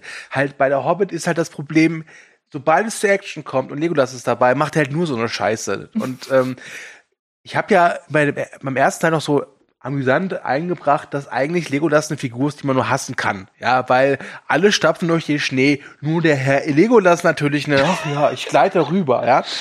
Und aber trotz allem ist er halt einer der Gefährten. Aber in den Hobbit-Filmen wirkte er einfach wie so eine unstoppable Force. Es ist halt keine Figur mehr so richtig. Und das ist bei Herr der Ringe noch anders. Also ich habe auch diese Momente durchaus genossen in den Filmen, weil, wie gesagt, sie wurden halt ja ähm, dezidiert eingesetzt. Und auch immer im richtigen Moment. Ja, okay, ja. Ich fand sie trotzdem deplatziert. Du bist ja auch doof. Ich dachte, wir hätten dich jetzt entkräftet. ich, ich, ich muss es ja, also ich finde die Szene mit den Olifanten auch nicht so geil. Und Wieso äh, Ach, wir jetzt kommt's bei also raus. Jetzt kommt's raus. ja, nee, nein, dieses, dieses, ne, im dritten Teil, wenn er dann den Olifanten da äh, Ach so. macht. Okay. Ähm, also ich, ich finde es einfach für diese Welt ein bisschen deplatziert. Ich glaube, das Surfen wurde da nicht erfunden. Und ähm, aber nun gut, es, ist- es tut dem Ganzen einfach keinen Abbruch. Ich finde sie einfach für, die geht ja auch nur zwei Sekunden. So, Ja. da ist es schon in Ordnung. Sag ich doch. Okay, ja. Ähm, lass uns mal zurück zur Schlacht kommen, bevor das hier noch weiter ausartet. Ich hatte gerade schon gesagt, es wird dann ja wirklich auch dramatisch, weil wir sehen ja dann auch richtig viele Elben, die sterben. Und ähm, ich weiß jetzt nicht mehr, wie er heißt, aber äh, Aragons Freund. Ich komme die ganze Zeit nicht auf seinen Namen. Ah, ja, weiß ich Tony. Was, Goni? Tony. Tony. Nennen wir ihn einfach Tony, okay? Ach, wir sind super vorbereitet. Oh Mann, ey. Also, Toni. Nein, der heißt doch Haldir. Ja, Haldir ist es, ne? Ja, Ja, genau, okay. Ach, Toni. das klingt auf jeden Fall richtiger als Toni. auf jeden Fall. ähm, weil den sehen wir ja dann auch, wie er fällt, bevor es dann zurück in die ähm, Burg selbst geht, nachdem ja quasi alles dann verloren ist äh, am Wall.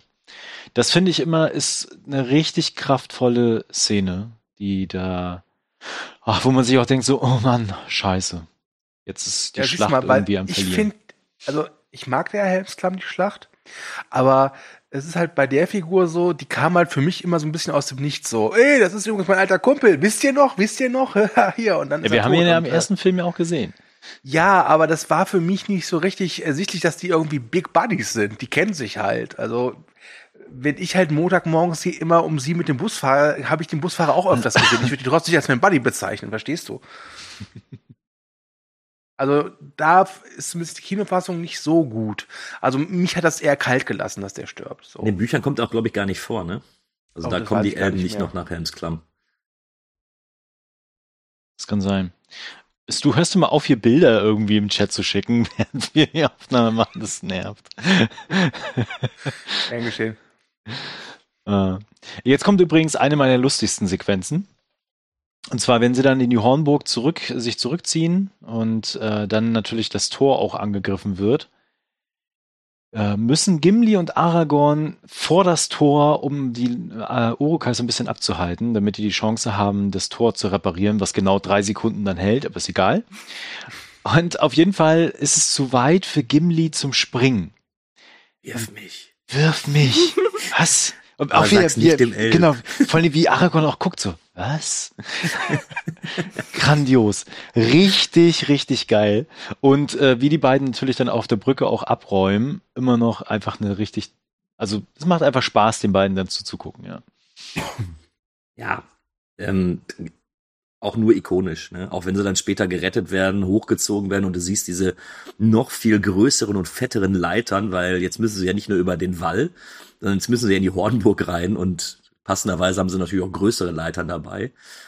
Äh, Finde ich ganz toll inszeniert, das Ganze. Hm, Ja, super. Völlige Was? Begeisterung von du. Nein, nein, wirklich ist so. Es ist super. Also, es- Das Ding ist, er möchte mir heute einfach nicht zustimmen. So, das ist der Ja, kleine feine das Unterschied. schon, heute. ja.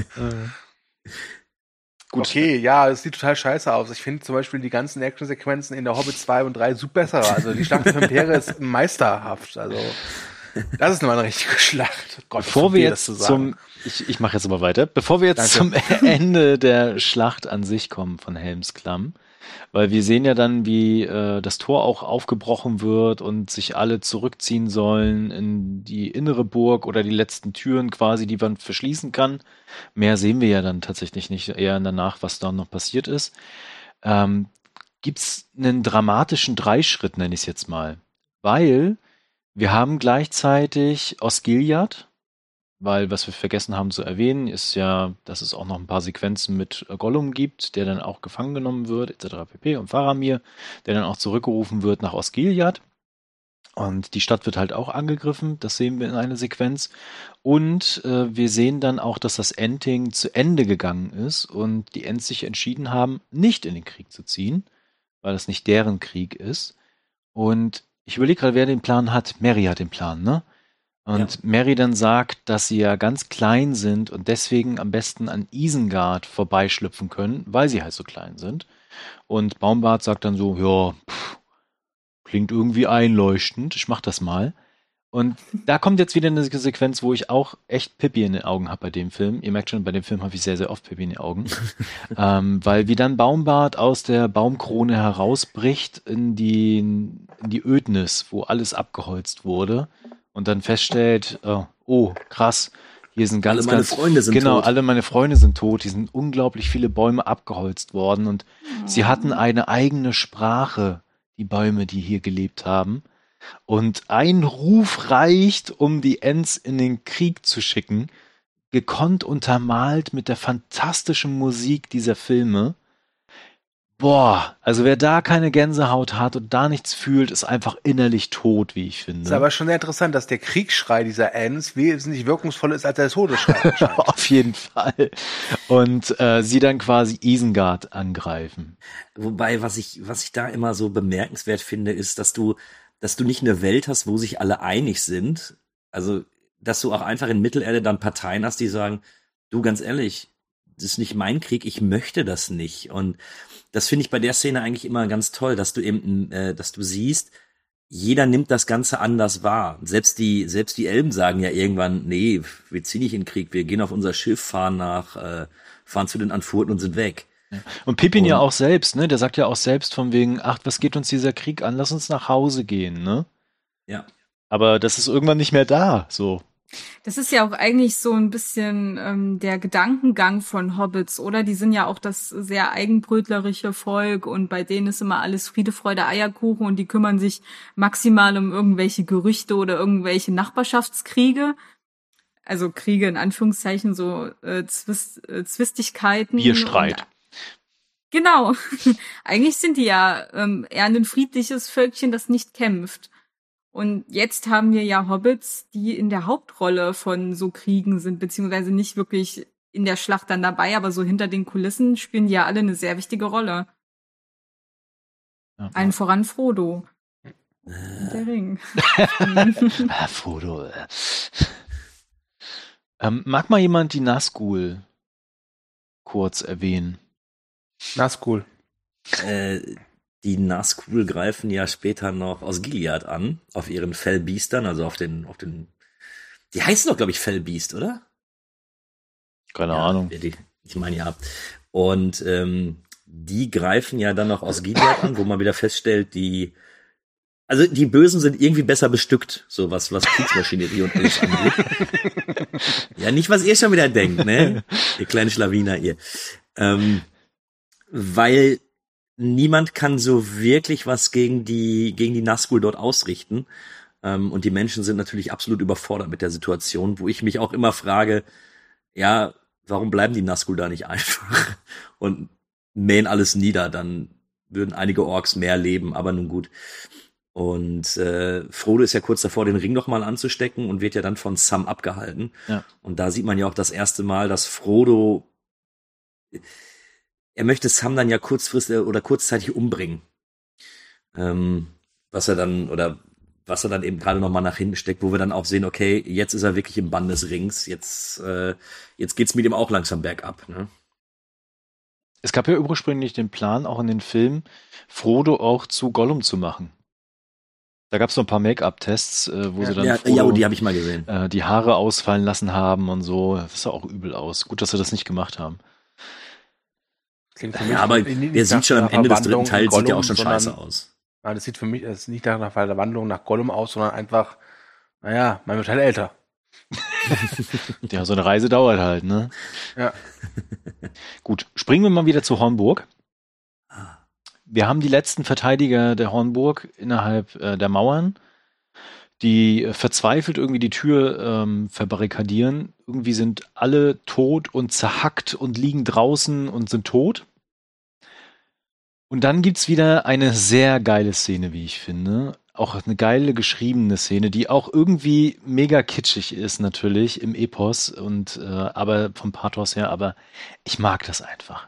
Wenn Gimli nochmal dieses Riesenhorn stoßen darf und noch einmal, äh, ich weiß gar nicht, wie es heißt, fällt mir gerade nicht ein, ähm, auf jeden Fall dieses Riesenhorn und dann ähm, gesagt wird, komm, lasst uns ein letztes Mal herausreiten und uns stellen. Richtig cool. Und dann wird's ja noch besser, weil dann die Verstärkung ja ankommt. Oben auf dem Hügel physikalisch völlig unmöglich, dass sie da runterreiten können. Aber es sieht, Mein Gott, das ist egal, es sieht das geil sieht aus. einfach geil aus. Ja. Mhm. Ah, schöne Szene. Das fand ich als Kind auch so. Das war die Szene, wo ich so richtig so ein, es war so aufregend und es war alles so kribbelig und dann musste ich auch diese Schlachten immer nachstellen mit meinen Playmobil-Figuren. Ich weiß, ich habe das bestimmt schon im ersten Teil erzählt. Ja. Aber ich hatte auch ganz viele Pferde und dann hatte ich diese Reiter auf den Pferden und dann habe ich und ich hatte auch Bäume. Ich hatte auch so ein Waldset von Playmobil und dann habe ich das alles so cool nachgestellt, während der Film lief. Also ihr könnt euch das vorstellen. Ich saß ähm, vor der Couch auf dem äh, Fußboden. Meine Mama saß auf der Couch, hat mit mir den Film geschaut und ich habe nebenbei mit den Playmobil-Figuren das nachgestellt. Es war, ja, Ähm, bei mir ist es, ich habe wegen dieser Szene oder generell wegen der Schlacht um Helms Klamm, ähm, hätte ich fast eine Beziehung damals beendet. Was? ah, die Geschichte, erzähl sie. Kurz, kurz sei erwähnt, damals kann ich den Kühl noch nicht. Also, ähm, wir hatten dann, ich damals mit meiner Freundin, wir wollten dann in äh, Herr der Ringe 3 die Rückkehr des Königs gehen, aber sie kannte Herr der Ringe eben nicht. Und dann hatten wir dann ähm, die beiden Teile geguckt und gerade bei der Schlacht um Helms Klamm fing sie an, mit mir schmusen zu wollen. Und der 16-jährige Kühne war ein bisschen dumm und wusste wohl nicht, dass es eine Pausentaste auf der Fernbedienung gibt und hat gesagt, jetzt nicht, da wird gekämpft. Sie hat drei Tage nicht mehr mit mir gesprochen. Ich finde das einen legitimen Grund. da war die, da war sie ein bisschen sauer.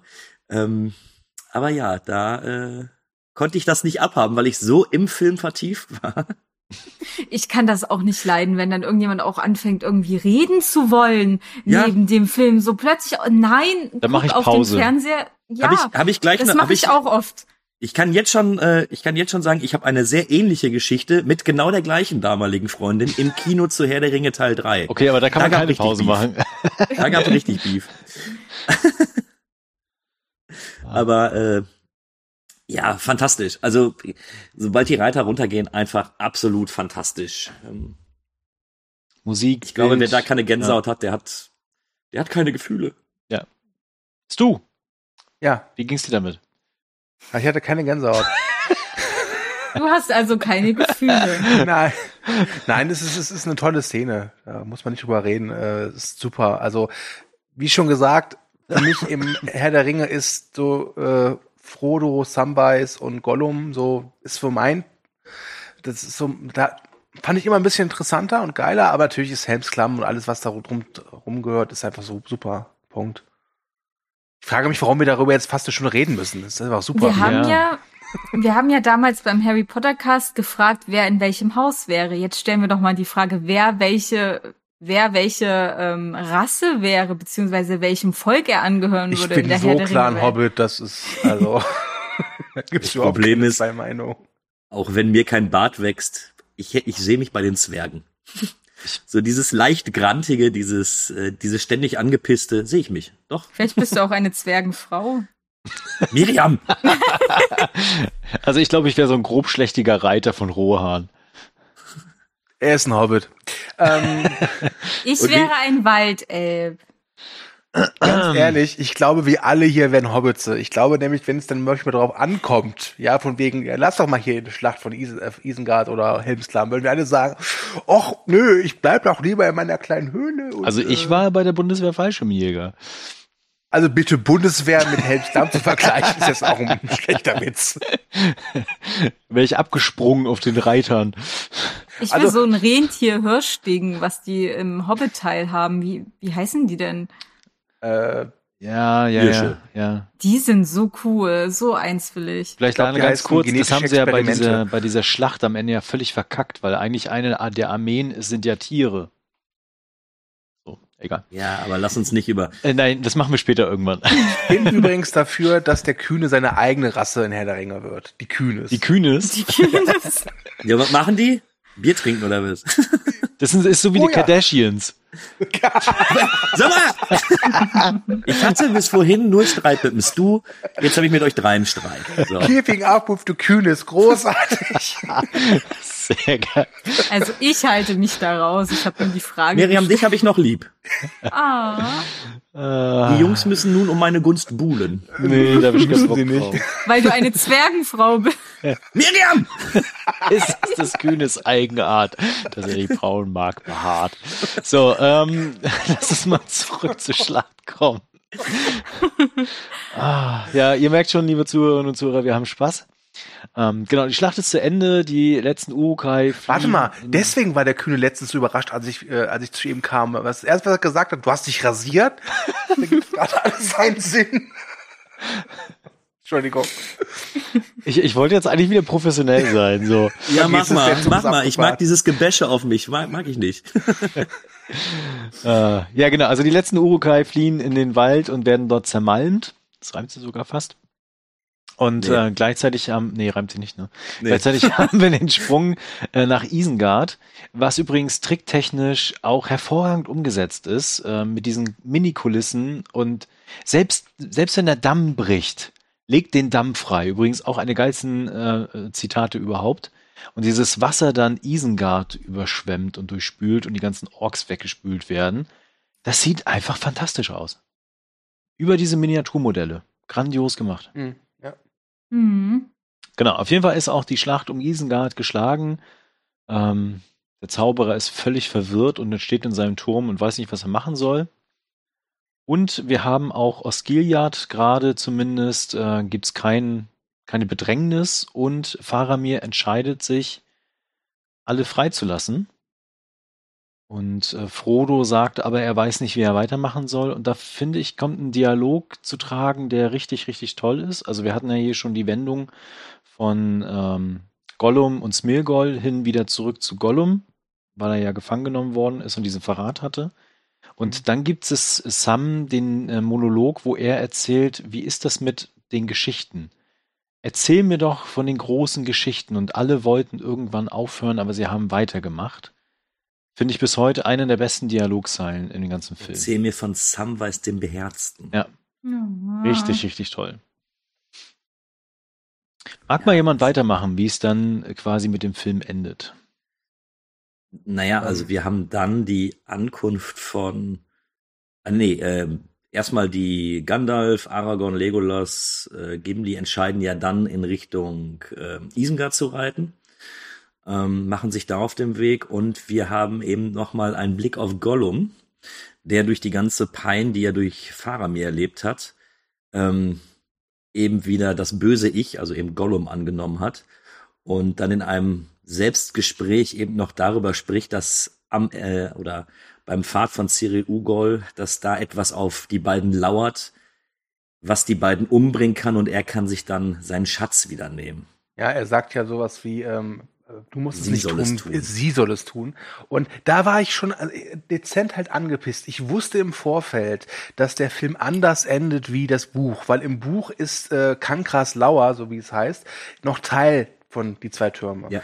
Ähm, und äh, ich wusste schon, okay, es wird nicht kommen, aber ich war trotzdem irgendwie echt angepisst, weil ah, das war so ein Ende, okay, Helms Klamm wurde gewonnen und ja, Gandalf ist zurück und so, aber irgendwie, boah, da war ich schon so, wieder ein Jahr warten. Fuck, ey. Wobei ich wusste da auch schon, dass es Kankra gibt Ja. und war tatsächlich ein Jahr drauf gespannt, wie sie dann Kankra wirklich darstellen. Da habe ich auch ein sehr, sehr großes Problem gesehen, dass du eben eine große Spinne irgendwo so darstellen kannst, dass sie auch halbwegs gut aussieht. Wobei da der, der Jackson, glaube ich, schon relativ früh gesagt hat, Leute, wir nehmen einfach eine Spinne und machen die groß. Und das Genau. hat er auch gemacht, ne? Ja. Also das ist ja wirklich eigentlich von diesen ganzen Kreaturen, die da in Mittelerde und Umgebung rumfleuchen, äh, fleuchen, noch die in Anführungszeichen realistisches äh, Figur, weil es ist halt einfach eine übergroße Spinne. Das ist, glaube ich, eine Tunnelnetzspinne, die sie einfach genommen haben. Weil der Jackson wohl meint, er hätte als Kind wohl mal irgendwie so eine Begegnung mit so einem Ding unter einer Veranda. Aber das gehört ja alles hier nicht Oh. Ich hoffe nicht ganz so groß. Ich mag keine Spinnen. Die mögen dich auch nicht, Miriam. Das ist okay. Ja, und dann endet der Film im Endeffekt auf ein, mit einem letzten Shot auf Mordor. Mhm. Äh, wir können sehen, dass äh, Sam und Frodo gar nicht mehr ganz so weit davon entfernt sind. Und äh, ich finde, Mordor sieht immer sehr klein aus. Ja, aber das hast du, kennst du das nicht? Du stehst irgendwo und siehst so, oh, da hinten ist es, nimm mal als Beispiel McDonalds oder so, weil das M gerade so in die, in die Höhe picht. Und du denkst, okay, da gehst du jetzt hin. Und dann merkst du plötzlich, als du unterwegs bist, es ist doch m- m- weiter weg, als man glaubt. Ja, okay. Das sowas Ja? soll vorkommen.